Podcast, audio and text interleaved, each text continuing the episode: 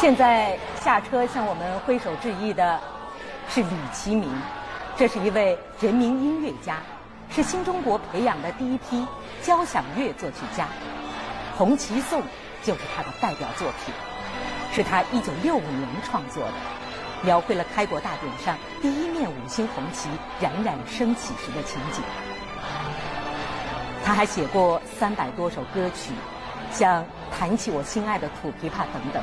很多的经典电影啊，都是他写的配乐。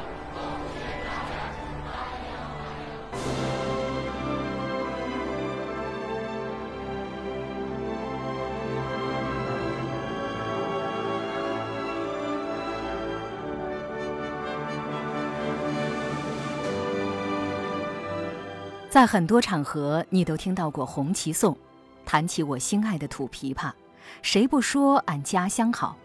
这些耳熟能详、经久不衰的音乐，这些音乐就是出自作曲家吕其明之手。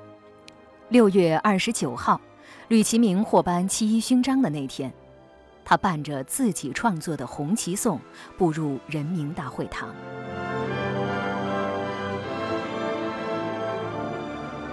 我是唐莹，今天的节目为您介绍著名的音乐家、作曲家吕其明。吕其明出生于一九三零年五月，今年九十一岁，安徽无为人。他是新中国培养的第一批著名电影音乐作曲家、交响乐作曲家。十岁的时候，吕其明随父参加新四军第二师抗敌剧团行军演出。第二年，作曲家贺绿汀在部队联欢会上的一次小提琴演奏，为他打开了音乐的大门。三个月的时间里，贺绿汀帮助剧团练歌、教乐理，来提高音乐水平。得到贺绿汀的言传身教之后，吕其明对音乐的向往更加的强烈，内心滋生了一个小提琴梦。一九四五年，他的父亲吕惠生不幸被捕牺牲，年仅四十三岁。在父亲的精神感召下，同年九月，十五岁的吕其明光荣的。加入了中国共产党。谈起入党的经历，吕其明说：“在老乡的家里，面对自己绣的一个党旗，向党宣誓，为共产主义奋斗终身，这个影响了我一辈子。”吕其明说：“从入党的那一刻起，我的世界观、人生观、价值观和文艺观就形成了。从那个时候开始，直到现在。”我都以共产党人的标准来要求自己，入党对我来说是意义非凡的事。西边的太阳快要落山了，微山湖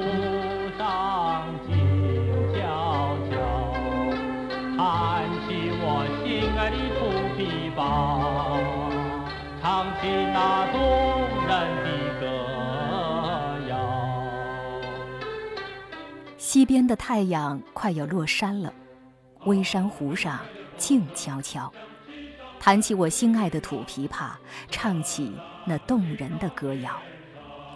这首《弹起我心爱的土琵琶》是吕其明为电影《铁道游击队》所作的插曲，至今广为传唱。一九五六年，《铁道游击队》开拍，二十六岁的吕其明看过剧本之后，从作曲的角度提了不少想法。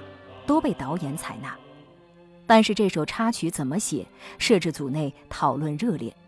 有的说要写一首抒情歌曲，有的建议写一首进行曲。吕其明提出：“我在抗日战争、解放战争中看到过很多游击队员，他们都来自普通百姓。依我看，在他们口中，只有唱出具有浓郁地方风格的歌曲，弹土琵琶，才合情合理。”吕其明坚信生活是创作的源泉。他说，自己创作的秘诀就是向人民学习，向优秀民间音乐学习。谈起我心爱的土琵琶，用到了很多山东民歌的元素，这归功于解放战争时期吕其明在山东度过的几年时光。当时写这首歌的时候，就像是打开了一扇闸门，水。就喷泻而出了。吕其明说：“这首歌没有任何的修改，真是一气呵成。”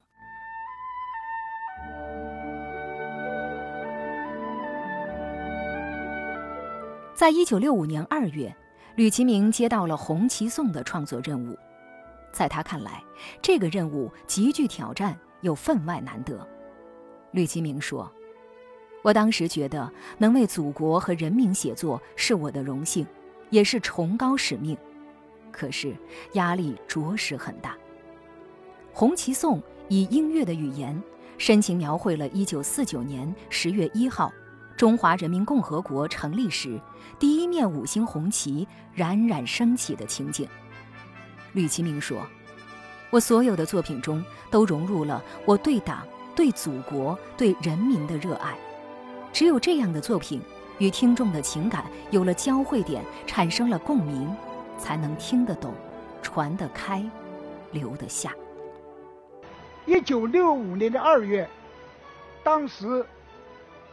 各个单位都把新作品报到音乐家协会来，当时一些老前辈们就研究了以后，现在不记得是哪位老前辈，吕新明，你改写一个。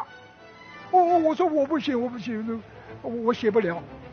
但是呢，老前辈们都同意，这对我来讲是一个很很大的挑挑战啊，但是。我也感觉到这是一个难得的机遇，啊，因为歌颂党、歌颂人民、歌颂祖国的这样一种愿望，我已经是多少年多少年我在想这个事儿，我不敢写而已。我自己是在红旗下长大，千百万的人民，啊，为了中国的解放，献出了生命。这个红旗上都有。千百万烈士的鲜血，也有我父亲的鲜血！红旗是胜利的象征，只要有革命者战斗的地方，都有红旗漂浮，那是夜不能寐呀！啊，激动万分呐！背水一战吧！我一九五一年调到北京，我在北京工作了四年，每一年的五一和十一都要通过天安门接受中央领导同志的检阅，大家都是热泪盈眶啊，高呼口号啊，啊！就这种感情，哦，我把它用在红旗颂里面了，就中间当当的铃的当当当当当当的当。中国人民啊取得胜利以后，是一种巨人的、不可阻挡的步伐向前进，啊，还有就是要写好一首歌颂红旗的主题。怎么能够让人家感觉到你在写红旗？啊，因此我就用了国歌，我只用了国歌的第一句哆咪嗦，哆咪嗦嗦拉嗦。你看哒滴当哒啦当，哒哒哒哒哒当哒当，哒哒哒哒哒哒哒哒哒哒哒哒哒哒哒，红旗飘飘啊！而这个主题，这个主导动机，就从头到尾贯穿。这个作品我七天写出来了，一九六五年的上海之春的开幕式上一举获得成功。吕其明创作的《红旗颂》是新中国第一部以歌颂红旗为主题的管弦乐作品，也是迄今中国音乐舞台演奏率最高、媒体播放次数最多的音乐作品之一。在此后长达五十四年的时间里。吕其明精益求精，不断对作品进行修改，最终于二零一九年定稿，并由上海音乐出版社正式出版发行。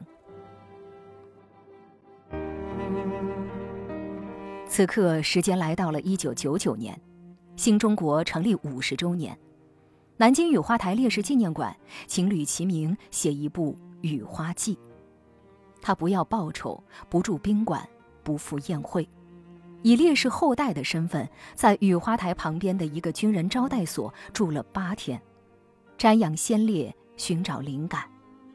创作期间，他坚持早上五六点伏案，每天写作十几小时。经过半年多的努力，一部深沉委婉、令人思绪万千的《雨花记》诞生。演出和录音结束后，上海交响乐团的同志深受其感染，将应得的四万元的报酬捐赠给了雨花台烈士陵园，义无止境。在二零零七年前后，年逾古稀的吕其明决定写一部新的交响组曲《使命》，在音乐舞台上讴歌党的伟大历史征程。经过四年的创作，作品终于酝酿成熟，并在党的十八大召开之际推出。今年九十一岁高龄的吕其明是新中国培养的第一批交响乐作曲家，著名电影音乐作曲家。他十岁参军，十五岁入党，在他八十载艺术道路上，先后为《铁道游击队》《庐山恋》《焦裕禄》等两百多部影视剧配乐。写出了《弹起我心爱的土琵琶》《谁不说俺家乡好》等三百多首传唱一时的歌曲，创作了《红旗颂》等十余部大中型器乐作品。有人统计，吕其明的作品百分之九十五都是讴歌祖国、讴歌人民、讴歌革命事业的主旋律。六月二十九号，人民音乐家吕其明。伴随着自己三十五岁时创作的《红旗颂》的旋律，神采奕奕地走进人民大会堂。所以，我都把这种感情都写入了我的这个作品。啊，你听到中间吧，哆啦哆滴，哆啦哆滴啦哩哆，哆哆哆滴哆的，我就是把这样一种感情献给我们的烈士。我从入党的那一天，我把我的一切献给党，献给人民。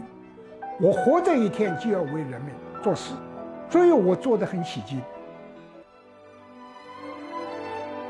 正如吕其明在获得勋章后所说的：“回想多年创作生涯，其实我只是做了一件最重要的事，那就是践行着我的入党誓词，传承红色基因，全心全意为党。”为祖国、为人民创作，这绝不是一句过时的口号，而是我们终生的神圣使命。